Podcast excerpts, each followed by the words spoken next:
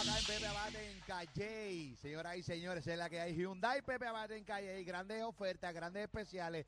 En breve te enteras de cada uno de ellos, así que quédate con nosotros en Mega en la tarde Molusco Reyes de la Punta de la Mega. Y la música, estoy con Ali, estoy con Pam, estoy con Robert Fantacuque, estoy con Mario Alegre. Mario, buenas tardes, ¿qué es la que hay, caballo? Hola Mario. Saludos, buenas tardes, ¿cómo estamos? Muy bien. Súper. Hablamos Todo de bien. cine, Mario, ¿qué es la que hay, caballote? Pues lo que tenemos para este fin de semana, estrenando mañana en HBO Max y en cines, es Judas and the Black Messiah. Esta es la nueva película de Daniel Kaluuya y la Keith Stanfield. Trata acerca de la historia verídica de un líder de los Black Panthers durante los años 60 en Chicago, interpretado por Kaluuya, a quienes conocen de, de Get Out, el actor nominado eh, al Brutal. Oscar. Brutal. Y, Ah, la, y la, la, la Kit Stanfield hace del agente encubierto que pues lo traiciona y que está investigando a, a- a los, al ejército de los Black Panthers durante pues estos años turbulentos en Chicago de las luchas por los derechos civiles. Las actuaciones de ambos están espectaculares. O sea, se vislumbra que por lo menos Kaluuya vuelva a repetir en las nominaciones al Oscar porque el, tipo de verdad que está sensacional en este drama bien intenso. Eh, como expliqué ya de, de- de- este juego del gato y el ratón, de que ellos saben que hay un- alguien que los está traicionando y que los está investigando y no saben quién es. La Keith Stanfield igualmente brillante, así que si quieren ver una tremenda película este fin de semana, ya sea en el cine o en sus casas a través de HBO Max, este es uno de los estrenos de Warner Brothers que estuvieron eh, cambiando y haciendo estrenos simultáneos tanto pues en, en los teatros como en, en el app de HBO. Así que aprovechen y veanlo porque está buenísima. Esa es la que hay, así que va para el cine esta, que está chévere verla en el cine también. Sí. Eh, Sí, esa es una peliculita como para cine. Sí, es un cinecito. Así que, y está recomendada por Mario Alegre, o sea que, que la crítica es buena entonces, Mario. Sí, no, no, está tremenda. La verdad que me, me gustó un montón. Fue una película que estrenó el- la semana pasada en el Festival de Sundance y pues ahora la- pues la pueden ver donde, donde gusten, en cualquiera de las dos opciones. Duro. Eh, en- en términos de noticias, ayer eh, el señor Pedro Pascal, el actor chileno Pedro Pascal, se anunció que va a estar eh, siendo el personaje de Joel en la adaptación de The Last of Us que va para HBO. The Last of Us, si no lo han jugado, es uno de los juegos más populares y más exitosos de la pasada década. Tiene dos partes, una que salió alrededor del 2013 o 2012, si mal no recuerdo. Eh, la segunda salió el año pasado en pleno verano. Es esta historia post-apocalíptica después de que un virus destruye a la, la inmensa población de la, de la humanidad.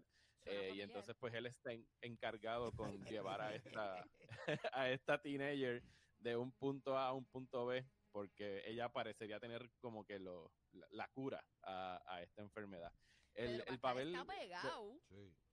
No, no, Pedro Pascal está en las papas, ¿sabes? Lo tenemos en Wonder Woman, lo tenemos en Mandalorian, que esto no debería afectar eh, su su, desem- o sea, su actuación en, en la serie más exitosa de Disney Plus. Hay gente que estaba pensando que por el hecho de que estuviese ahora firmando para hacer esta nueva serie de HBO pudiese significar que haya un atraso en Mandalorian Season eh, 3. Por ahora no han dicho exactamente cuándo estrena. Se espera que sea a principios del año que viene. Pero Pedro Pascal, o técnicamente él podría ir un día a una cabina, hacer la voz del Mandalorian y salir en el día que tenga que estar en el set para enseñar la cara, siempre y cuando el Mandalorian siga decidiendo estar ocultando su rostro detrás del, del casco. Pero sí, el actor definitivamente está bien pegado. Esto promete ser una de las series más pegadas de HBO en los próximos años cuando logren hacerla. De verdad que la historia es buenísima. Ya tiene detrás de ella una fanaticada de millones y millones de jugadores que han jugado los, los juegos.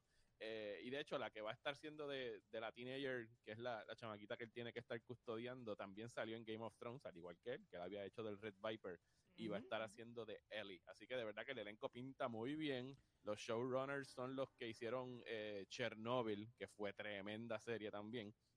Así que sí, muy buenas noticias para, para el señor Pascal, que le ha ido de Eh, maravilla. Pedro Pascal también estuvo en Narcos, este, en la primera season Sí. de Narcos y también, season, eh, creo que El unido. Pablo Escobar, El de Pablo Escobar, el de Pablo Escobar, sí. ¿Y México no estuvo? Mm, No, no, creo, en México no, no. en México no. En México ya cambió a este pana, ¿cómo se llama? Eh, Sí, a el- Diego el- Luna. Luna. ahí Diego Luna. Sí, tremenda serie Narcos México. Estoy esperando que regrese esa próxima temporada. Ahora, se supone que este año.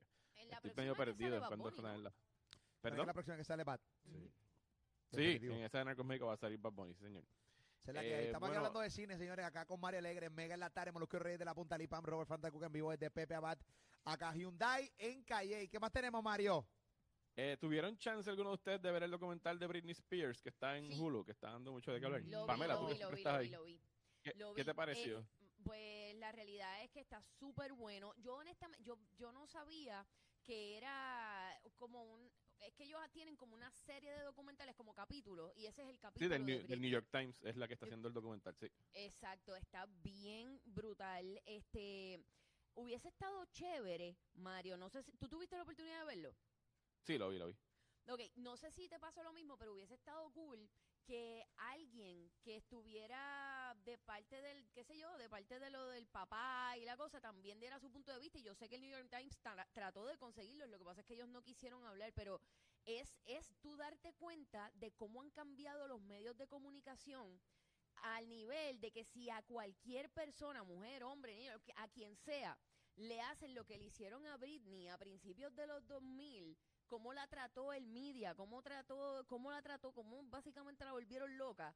O sea, si eso alguien se lo hace a alguien ahora, la que se forma es la grande. Y ahora mismo hay un montón de personas que están atacando a los que le hicieron eso en aquel momento, ¿verdad, Mario? ¿Tú lo has visto? Sí, no, ahí eh, Justin Timberlake se está llevando su agüita ahora mismo, por sobre todo la manera como, como los medios eh, estructuraron esa historia alrededor de ella y del rompimiento de la relación.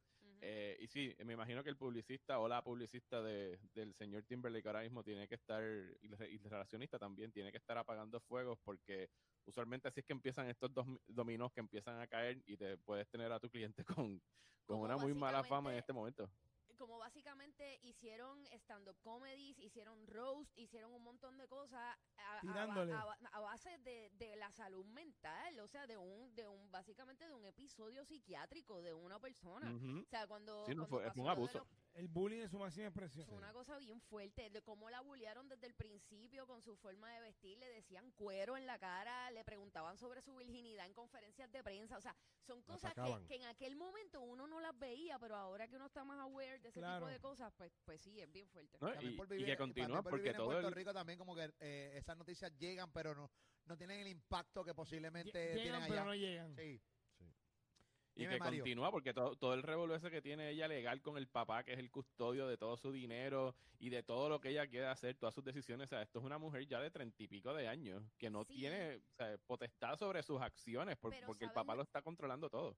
Pero ¿sabes lo que pasa, Mario? Y yo no sé, ¿verdad? Pues yo no conozco a ese señor y, y por lo visto, por lo que se enseña de él, es bastante comelón para el dinero, pero este por lo menos o sea también juzgar desde un punto de vista en el que tú nunca has tratado con un paciente psiquiátrico es bien es bien eh, o sea, es bien injusto. Delicado, delicado Es también. bien delicado, sí, porque tú la realidad es que tú puedes querer que ella tenga toda la libertad del mundo, pero tú realmente cuando la tuvo no la supo manejar porque tal vez no tiene la capacidad de hacerlo y no esto no tiene que ver con inteligencia, tiene que ver con situaciones emocionales y mentales.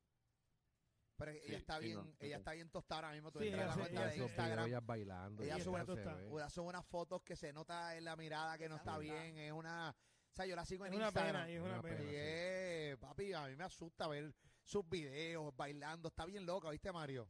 Sí. Sí, no, no, Yo no la sigo en Instagram, pero el documental está buenísimo y está disponible en, en Hulu y les recomiendo que, que lo vean. Y de, de hecho, tiene el New York Times tiene, como dijo, dijo Familia, es una serie de documentales, tiene muy buenos eh, otros temas ahí que tocan. Así que si están buscando documentales para ver, dense la vuelta por Hulu. Duro. Esa es la que hay, Mario. Para cerrar, ¿qué tenemos, caballo? Bueno, para los fanáticos de Ted Lasso, y yo sé que aquí Molusco la vio completita en Apple TV, eh, la segunda y tercera temporada ya se están filmando y, y hoy salió la noticia, o ayer salió la noticia, de que la próxima temporada, supimos que la primera fue de 10 episodios, pues están pidiendo por lo menos dos episodios más por temporada, así que van a ser temporadas más extensas de 12 episodios. Eh, si ustedes fueron como yo y se disfrutaron al máximo una de las mejores series del 2020, búsquenla en Apple TV Plus, se llama Ted Lasso, es una comedia excelente. eh, y el hecho de que nos estén dando dos episodios más por temporada, pues estoy seguro que será bienvenido por todos los fanáticos de ese show. No, en ver- realmente esta serie está eh, increíble, te ríes mucho, eh, está bien hecha. eh, tú entras, yo entré subestimándola completamente, aunque tú me la recomendaste, eh, papi, desde el primer capítulo. Ahí me quedé pegado. Buena. Lasso, y- muy y- buena. Y, es una de, y comedia. es de media hora. O sea, cu- Pamela, cuando acabe Servant, o, Ah. o no tienes que acabar Servant, o sea, da- búscate en Apple TV Plus eh, Ted Lasso y ve el primer episodio y te aseguro que te vas a juquear. ¿Sabes qué lo voy a hacer hoy? Hoy, te- hoy tengo que hacer un par de cositas, pero pues, tardecito le voy a meter. Métele media horita y Sí. te va a gustar. Y las actuaciones están increíbles. O sea, te ríes. Está buena, está buena, está buena. Ted Lasso. Muy bien. Esa es la Sí, que hay. señor. Pues Mario, siempre, como siempre, gracias por estar con nosotros, caballito. ¿Tienes algo que se te queda? Eh, no, les, puedo, les invito a que se den la vuelta por mi página en proximatanda.com para leer mis reseñas. Pueden escuchar mis podcasts de Próxima Tanda y Desmenuzando en Apple Podcast, Spotify, donde quiera que ustedes escuchen sus podcasts. Y apoyarme a través de patreon.com slash Mario Alegre, allá a sus órdenes. El duro. Mario, eh, gracias Dímelo. por siempre tenernos todo este contenido, caballito. Esa es la que hay. Y apóyenlo ¿No en todas sus plataformas digitales, papá. Esa Gracias, es la Mario. que hay. Mario. Alegre, todos los jueves acá con nosotros.